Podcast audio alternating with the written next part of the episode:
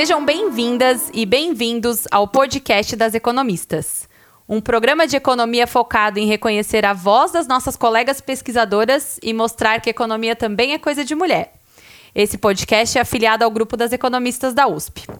Eu sou a Paula Pereda, professora da USP e uma das fundadoras do grupo das economistas. E eu sou a Laura Carpusca, pesquisadora da FGV em São Paulo e associada ao grupo das economistas. A gente continua o nosso bate-papo sobre economia, mas a gente também quer conhecer um pouquinho mais sobre essas mulheres, os desafios que elas encontraram nas suas carreiras e as dicas para quem está começando agora. E hoje a gente vai falar sobre a atuação dos governos frente à crise da Covid-19. Só no Brasil, até a gravação desse podcast, a gente já tinha quase 4 milhões e meio de casos de Covid e mais de 130 mil mortos.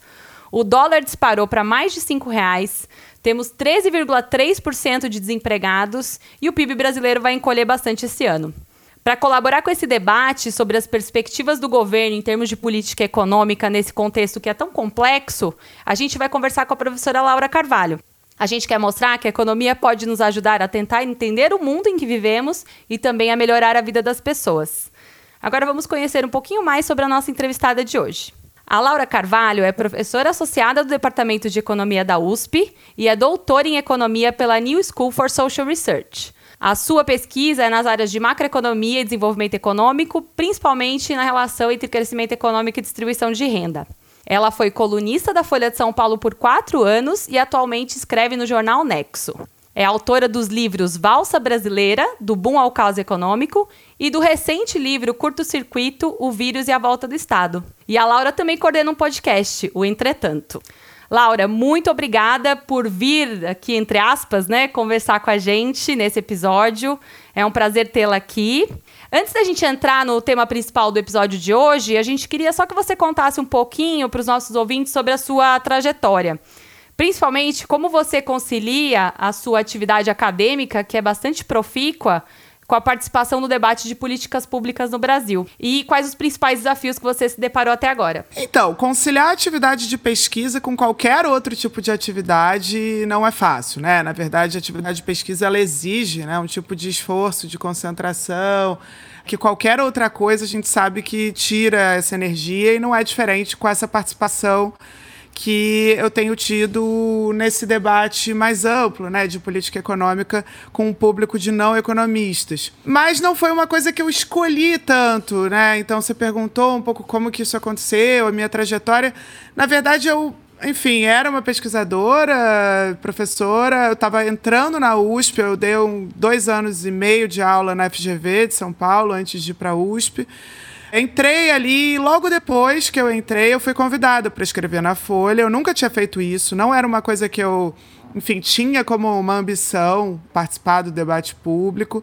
Mas no momento em que isso caiu no meu colo, foi todo um novo universo, né? De escrever para pessoas que não estão exatamente no seu nicho. A gente, enquanto pesquisadores, a gente acaba, e cada vez mais, eu acho, tem uma especialização né, no campo, que faz com que a gente escreva para pessoas que leram as mesmas coisas que você, que dominam a mesma metodologia, que estão cada vez mais próximas daquilo que a gente trabalha e de alguma forma é, escrever para um público que nem economia teve, né, que não tem acesso, que não, não desconhece a linguagem muitas vezes, é, trouxe todo um outro mundo mesmo, que eu adorei também, né, de comunicação, de tentar tornar acessível a linguagem, de divulgação científica de alguma forma. E eu acho que o que aconteceu no final é que isso foi mudando também a minha pesquisa ainda que eu continue fazendo pesquisa acadêmica, científica, estou sempre com as mesmas pressões que todas as outras pesquisadoras, a gente está sempre tentando publicar e tal, orientando alunos. O tema, eu diria que os temas que eu pesquiso, eles foram ficando mais aplicados e menos teóricos. Ainda que, claro, eu continue fazendo coisa teórica, eu era muito mais uma pesquisadora de teoria macro e fui ficando cada vez mais empírica, de alguma maneira, eu acho que buscando uma interseção maior, um, um, um respaldo maior, vamos dizer, técnico, para aquilo que é a minha participação no debate. A gente tem sentido também aqui com o podcast, né? A gente tem uma repercussão que tem sido muito rica, um pouco maior do que a gente tinha imaginado inicialmente, e tem ampliado bastante no nosso horizonte, inclusive. Foi uma coisa que a gente teve a iniciativa de fazer, né? Então, diferentemente de você que acabou caindo como colunista da uhum. Folha, né? Mas a gente, de alguma forma, não enxergou todas as dimensões é, ex ante, né? Antes delas acontecerem. E como você mesma disse, Laura, de alguma forma, quando a gente amplia né, o nosso espaço né, de, de repercussão, vem algum custo, não só da pesquisa, né? Uhum. Um outro custo que vem também é o de rótulos. Então eu vou te perguntar sobre o que, que você acha desse debate de ortodoxia versus heterodoxia, né? E, aliás, até antes da gente falar desse debate, e eu ouvi a sua opinião sobre ele, você acha que existe alguma definição minimamente apropriada para algum desses termos, por exemplo? Então, eu não acho. Eu, na verdade, eu nem acho que esses termos ajudam muito no debate. Eu entendo que a heterodoxia, hoje em dia, ela, ela é sempre definida como oposição, né, como aquilo que não é no sentido de que, bom, aquilo que não está no mainstream, vamos dizer, aquilo que não, não é hoje parte da pesquisa, do tipo de arcabouço teórico que está sendo publicado nas revistas científicas, enfim, nos top journals, nas revistas de maior impacto, ou que não faz parte da pesquisa dos departamentos de economia das universidades, consideradas também universidades do topo, dos rankings, etc. Isso que não é mainstream seria o que é heterodoxo, né?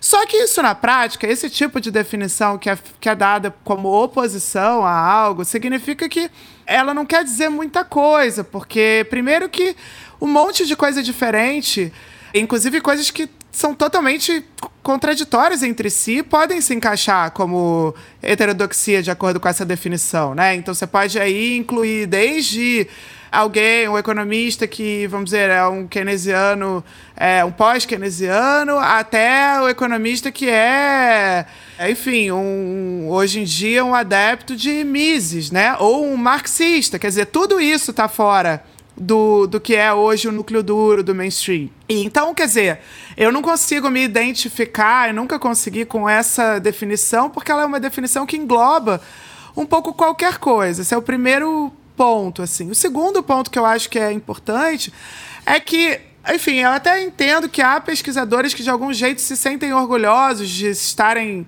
é, na franja ou de serem diferentes do que é o mainstream, etc. No meu caso específico, eu gostaria que aquelas coisas que eu penso, que eu defendo, que eu pesquiso, o tipo de arcabouço teórico, o tipo de modelo macroeconômico que eu trabalho, eu gostaria que isso fosse o mainstream. E algumas das coisas que eu trabalho até foram sendo incorporadas no mainstream ao longo do tempo. Então, assim, para mim não há nenhum tipo de orgulho em trabalhar com algo que não hoje não está incorporado no, nesse núcleo duro. É, e eu acho que é mais relevante quando a gente está falando dessa distinção.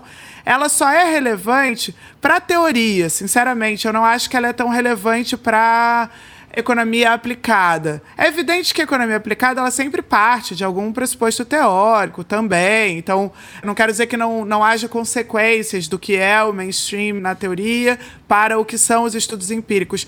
Mas eu acho que assim, a gente tem total condição de realizar, enfim, de debater e dialogar e usar os mesmos métodos, né? Então, eu acho que uma coisa que é muito errada e que eu acho que aparece muitas vezes no debate é que, bom, quem não está no mainstream necessariamente não domina os métodos ou é uma recusa pela matemática. Eu acho que isso é um sintoma de como esse debate é ruim no Brasil, né? De como as coisas vão assumindo outros significados que não tem nada a ver com aquilo que eu entendo e mesmo assim não defendo, mas entendo que seja essa distinção entre heterodoxia e ortodoxia.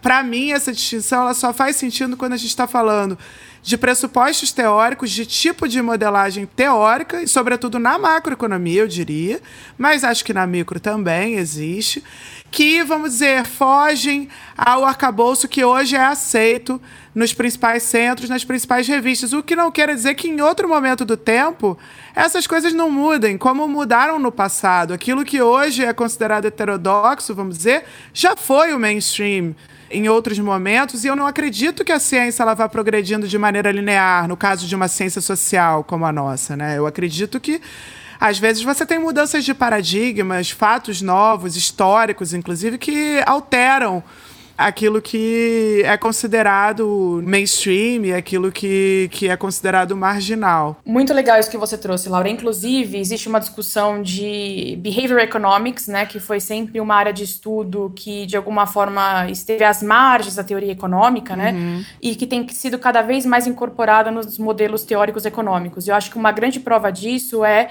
a gente assistir uma apresentação do Bob Allman, que foi Nobel em Economia por Teoria dos Jogos, ele é um matemático, acho que bastante mainstream, se a gente tiver alguma dúvida, né, uhum. do que ele estuda, em que ele falou que ele não achava que o behavior economics era uma coisa que estava associada à teoria dos jogos, né, que na verdade o behavior economics era uma coisa que explicava bem a interação estratégica dos agentes no modelo econômico, né.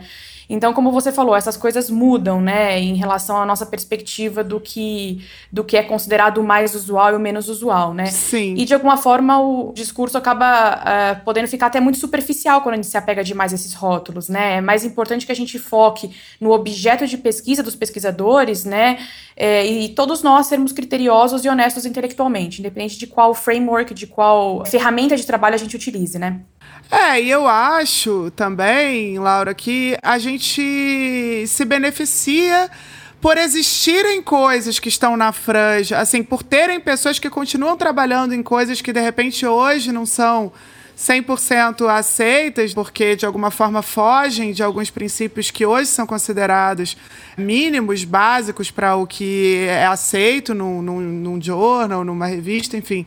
Mas que, de repente, justamente é o caso que você trouxe, né? Um bom exemplo do Behavior Economics. O tipo de modelo que eu trabalho também, que são Agent-Based Models, que basicamente tem um outro tipo de microfundamentação para macro, né? Para modelos macros. Então, em vez de ter um agente representativo, você tem uma multiplicidade de agentes com interação estratégica. Esse é um tipo de coisa que, eventualmente, já está até virando. Assim, hoje é isso, eu já consigo publicar em revistas mainstream.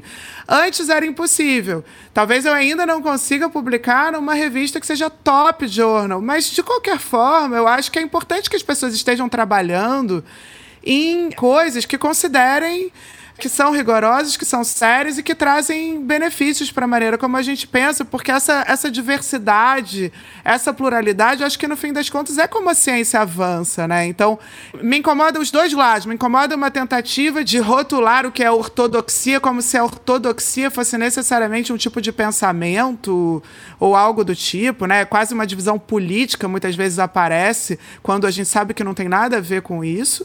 Mas também me incomoda, do outro lado, uma tentativa de descredibilizar qualquer coisa que hoje não seja considerada mainstream, né? Porque a gente sabe que essas coisas mudam e, e a escolha por fazer um outro tipo de coisa também é uma escolha que ela traz custos, claro, na maneira como as carreiras são feitas hoje, né? Todo o estímulo para os alunos é para as pessoas pesquisarem aquilo que já é pesquisado, fazerem inovações incrementais que só mudam um pouco em relação ao que existe, porque é isso que te dá a maior chance de publicar e de ter um impacto.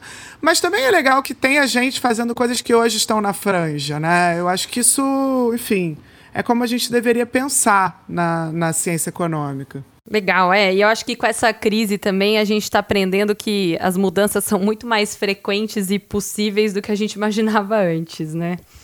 E até falando da crise, Laura, a gente queria entrar um pouquinho na discussão do, do seu novo livro. Você mesma menciona no livro que ela, essa crise é muito diferente das outras que a gente já vivenciou. Né? A gente tem um choque de demanda junto com um choque de oferta.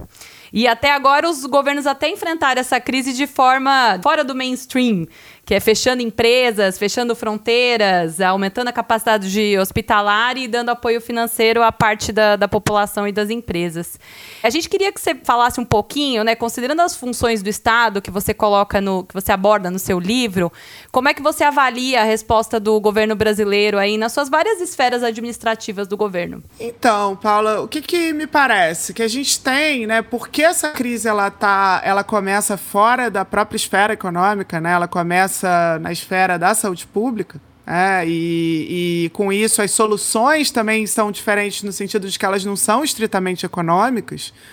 Eu acho que a gente consegue dividir a resposta que os países no geral deram, né, e que deveriam dar mesmo, para uma crise dessas proporções, em quatro eixos principais. O primeiro é o eixo da própria saúde pública, né? Então, recursos destinados à saúde, as políticas e as medidas feitas para evitar o contágio das pessoas, né? É, acelerar esse processo de, de redução do ritmo de infecção, enfim. Então tem toda uma área que, vamos dizer, nem a área que os economistas, para além da questão orçamentária, né, do que, que é destinado de recursos, mas não é uma área que a gente tem muito a dizer, embora você, Paula, até tenha, né, porque trabalha bastante dentro dessa, dessa interseção aí entre economia e saúde. Mas o fato é que isso é um dos eixos, né? E é um eixo fundamental, e eu acho que aí foi onde a nossa resposta claramente foi a mais desastrosa. Mas aí a gente tem três eixos que, vamos dizer, estão na política econômica mesmo, estrito senso. Primeiro são as medidas de para sobrevivência das famílias, né? E aí é importante a gente distinguir isso de estímulo à demanda. Então não é, não se trata de estimular a demanda ou fazer um grande estímulo, um pacote para que as pessoas gastem e isso tenha efeitos multiplicadores, como por exemplo o que foi feito pós 2008, né? É, é outra coisa. Por que é outra coisa? Porque a gente não quer que as pessoas estejam voltando aos seus hábitos de consumo normais. Quer dizer, isso tudo prejudicaria o próprio controle da pandemia, que é a origem da crise. Então, a ideia nesse primeiro eixo é tentar preservar ao máximo possível o nível de renda das pessoas para que elas mantenham o consumo de bens essenciais, evitando, claro, sim, evitando um colapso maior da economia, mas evitando também que essas pessoas entrem numa espiral de pobreza ou que essas pessoas não consigam cumprir, né, ficar em casa ou fazer, cumprir as medidas quarentenárias que foram impostas porque elas são obrigadas a trabalhar para garantir a sobrevivência. Então esse era o primeiro eixo. Eu acho que nesse eixo foi onde a gente respondeu melhor, eu diria. É, por mais que possam ter problemas na maneira como foi implementado e o tempo, etc., do auxílio emergencial, eu acho que já está claro agora, ainda mais com os dados que já saíram, que o programa, assim, foi um programa grande. Ele foi realmente destinou um volume substancial de recursos. A gente, em três meses, está falando de quatro vezes o custo do Bolsa Família no ano, né? Então é uma coisa realmente grande e a gente ainda postergou, né? Então temos vários, agora vai cair pela metade, mas foram cinco meses com o benefício de 600 reais.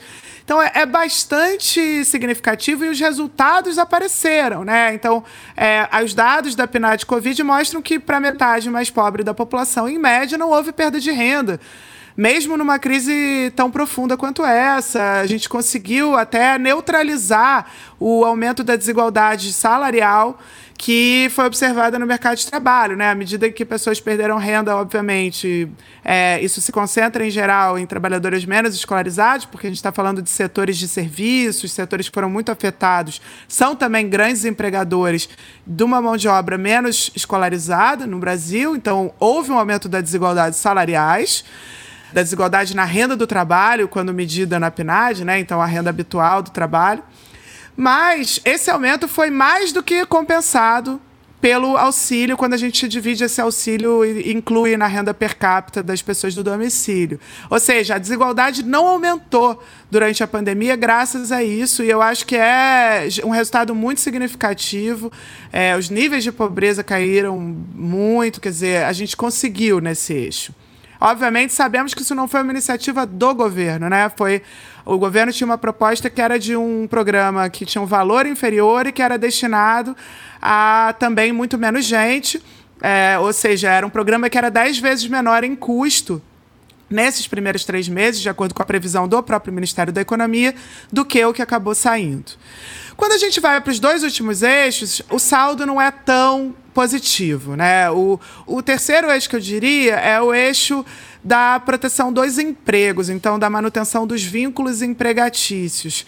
Aí a gente teve aquela medida provisória, né, que estabeleceu a possibilidade de se suspender contratos de trabalho pagando integral ou parcialmente o seguro-desemprego para quem tivesse esse contrato suspenso ou com jornada reduzida. Isso, claro, que ajudou a, a ter alguma preservação de empregos, porque esses trabalhadores poderiam ter sido demitidos, né, e preservaram ao menos parte da sua renda. Mas se a gente compara, claro, com o que foi feito, por exemplo, no Reino Unido em outros países, a preservação da renda ela ficou aquém do que em muitos outros casos foi feito, porque, claro, o seguro-desemprego tem um teto, esse teto é de R$ 1.813, e então trabalhadores que ganham mais de dois, três salários mínimos perderam mais da metade da sua renda, em muitos casos, com essa suspensão de contrato. Né? E aí, finalmente, vem a parte que eu acho pior, para além da resposta na saúde, que é o último dos eixos que eu queria colocar, que é o da preservação das empresas as medidas de crédito, por exemplo, para que pequenas empresas conseguissem arcar com seus compromissos, continuassem pagando seus aluguéis, suas despesas com salários de funcionários, contas de luz, etc., numa situação que a gente sabia que era muito grave e não, não sabia quanto tempo né, os setores ficariam fechados, paralisados.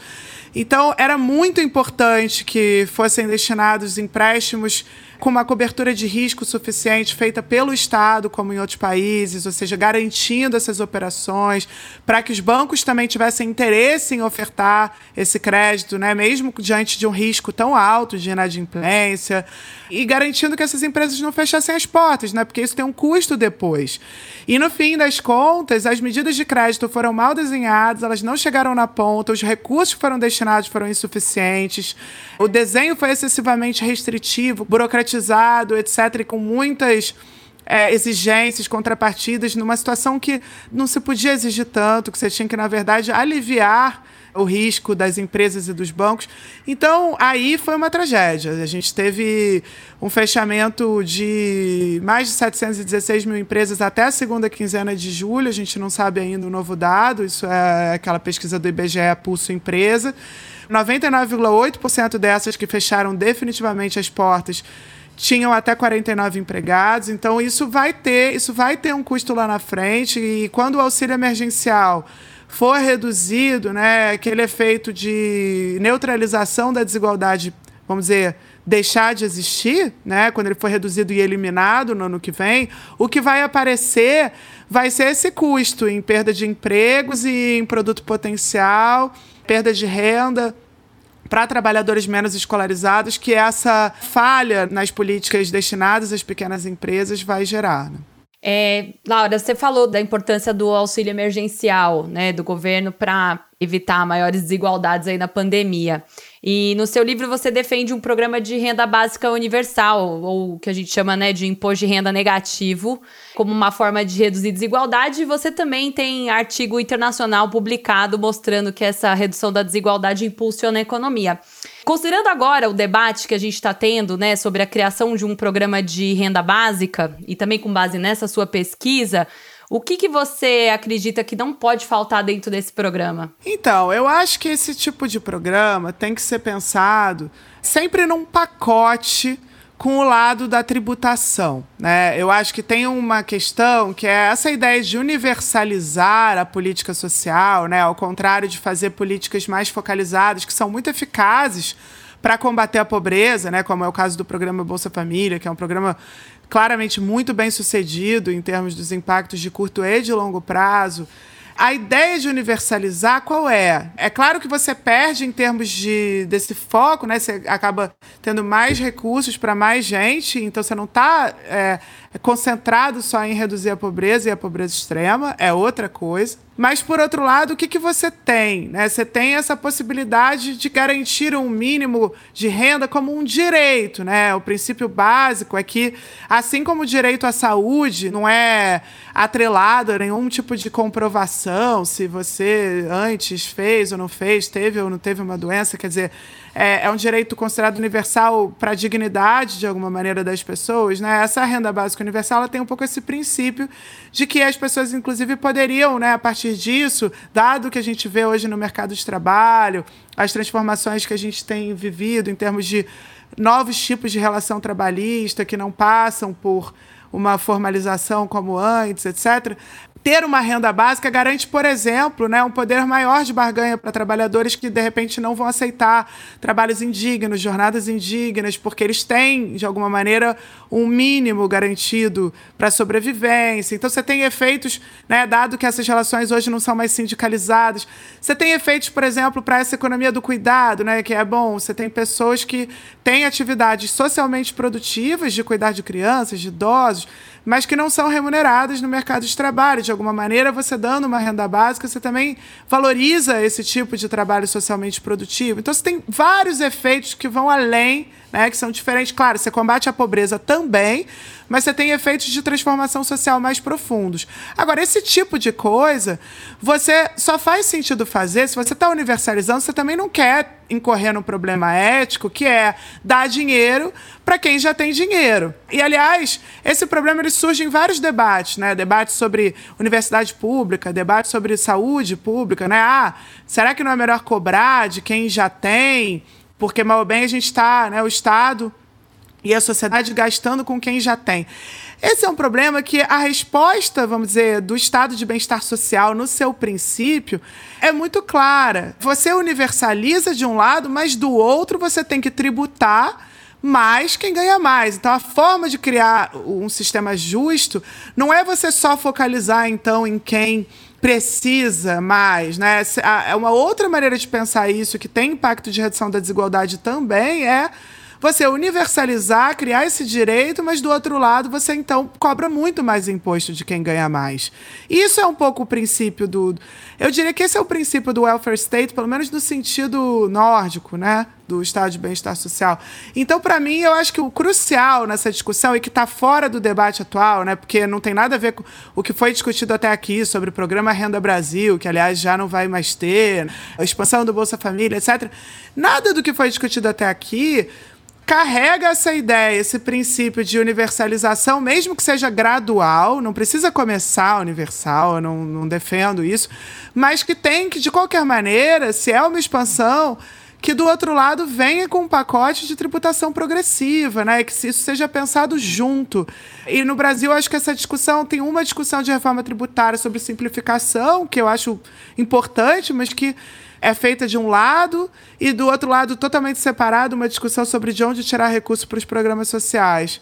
Eu acho que isso, enfim, é, é um pouco onde a gente está hoje e está bem distante do que, do que eu acho que deveria ser o caminho.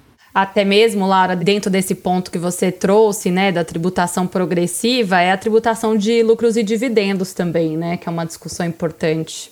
Pois é. Então, tem isenções que são dadas para o topo da pirâmide, como justamente isenções para os lucros que são distribuídos para empresas por seus sócios, né, que não pagam imposto de renda da pessoa física. Isso faz com que a renda do capital né, seja muito menos tributada que a renda do trabalho, que em boa parte explica por que o 1% mais rico no Brasil paga muito pouco imposto de renda. E você tem outras coisas, né? O fato da alíquota máxima também não ser ser baixa comparada internacionalmente, né? A gente tem uma baixa alíquota máxima. Esse topo ele poderia pagar uma alíquota maior. Você tem a questão das deduções para despesas com saúde e educação privadas, que eu acho que é um ponto que a gente precisa discutir mais também. Eu acho complicado. Dentro dessa ideia, né? Não é complicado quando a gente vê a realidade do sistema atual, mas quando a gente pensa no que, que é o, o que a gente deseja, né, que é um serviço público universal gratuito de qualidade, de um lado, e do outro, essa estrutura tributária progressiva, não faz tanto sentido a gente pensar que a gente vai então tirar deduzir dos impostos aquilo que é pago com saúde privada, com educação privada, né? Porque justamente isso não faria parte da ideia, do princípio desse sistema.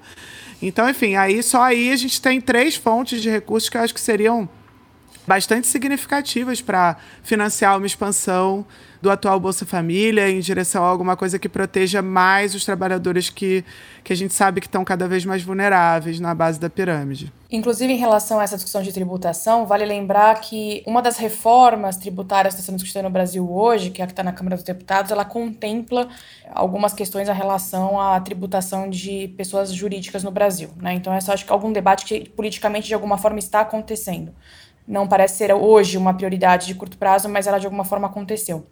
E para ressaltar o ponto levantado é, pelo trabalho da Laura e pela pergunta da Paula, tem um paper muito legal que saiu na série do NBR em junho desse ano, que é do Diego Daruichi e da Raquel Fernandes, que faz exatamente um, um estudo sobre programas de renda universal, né?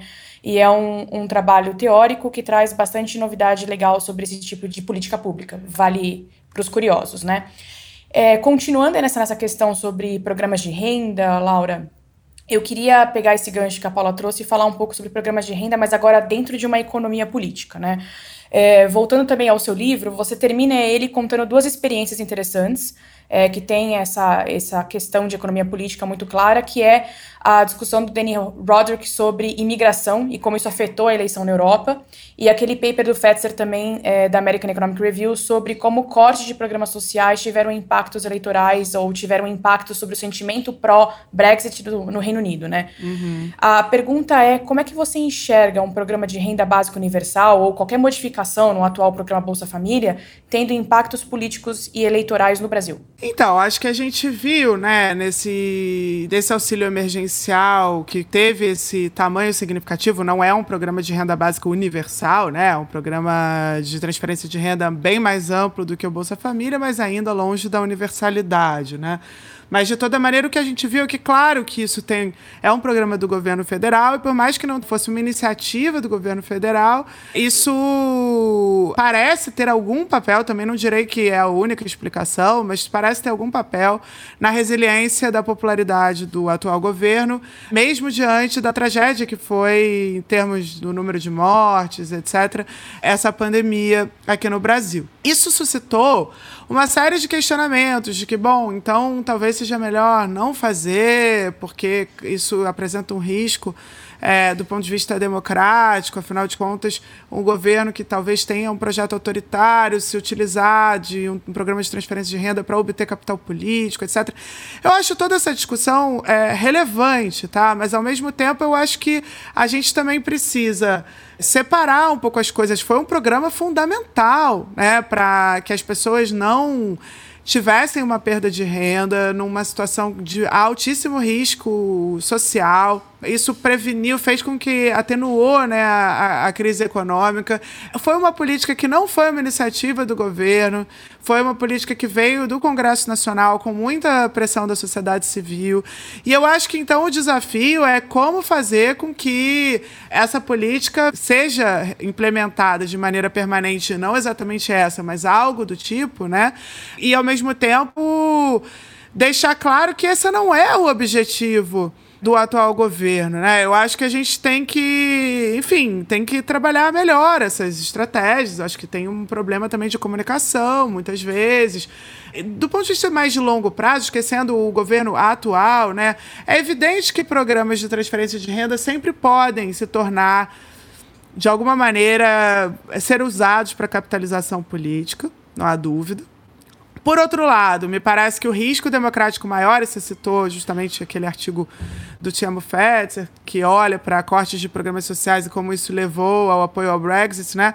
Eu acho que no momento o que mais gera risco democrático é justamente o fato de que a gente tem estados e governos que não estão conseguindo entregar resultados concretos para as pessoas entra governo sai governo, as desigualdades aumentando, sobretudo em países ricos, mas mesmo aqui no Brasil já há alguns anos que a desigualdade aumenta. Quer dizer, eu acho que esse tipo de situação é, ela é, também é um terreno fértil para discursos que acabam né, querendo encontrar culpados, inimigos. Então, às vezes, os inimigos são os imigrantes, às vezes, os inimigos são, sei lá, os, os diferentes, né, as minorias no geral. Eu acho que isso é que é o risco maior. Então, eu ainda acredito que a gente precisa defender aquilo que é capaz de entregar mais resultados para as pessoas, porque acho que isso deixa a sociedade numa situação de menos propensão né, a, a, comprar essas falsas soluções, né, essas falsas oposições, esses falsos inimigos como culpados pela sua situação de precariedade.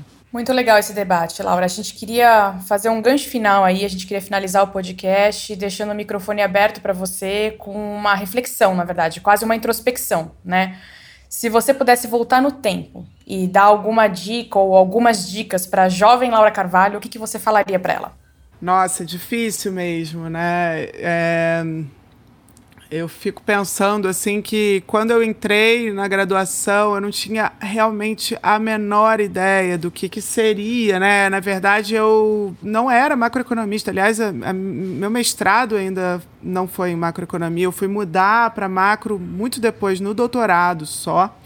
E eu acho que talvez essa abertura, eu, eu diria que, claro, a gente tem que entrar na graduação menos convicta do que a gente vai fazer depois com isso, né? Porque a vida vai realmente mudando, a, o objeto de pesquisa pode mudar, o que interessa a gente em termos de, de tipo de atuação pode mudar, né? Então eu acho que eu diria algo no sentido de realmente assim tentar ampliar e não se fechar, né? Demorar mais para tomar decisões em relação ao que será o objeto de estudo, de trabalho, porque de fato a gente vai vendo conforme passa o tempo na carreira de pesquisador, etc., que muitas coisas, né, que não, não fazem parte do que hoje é a nossa área de trabalho importam muito na maneira em que a gente consegue analisar, né? Então, é, eu, eu diria para demorar mais essa especialização. Acho que hoje tem uma tendência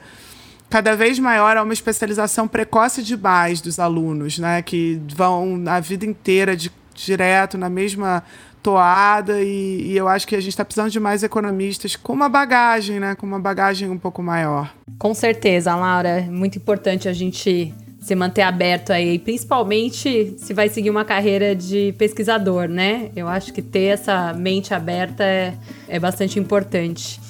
Laura, muito, muito obrigada, viu, por conversar aqui com a gente, né, por temas tão importantes aí pro, pro debate econômico atual. Foi, foi muito interessante conversar com você hoje. Super obrigada a vocês, parabéns pela iniciativa.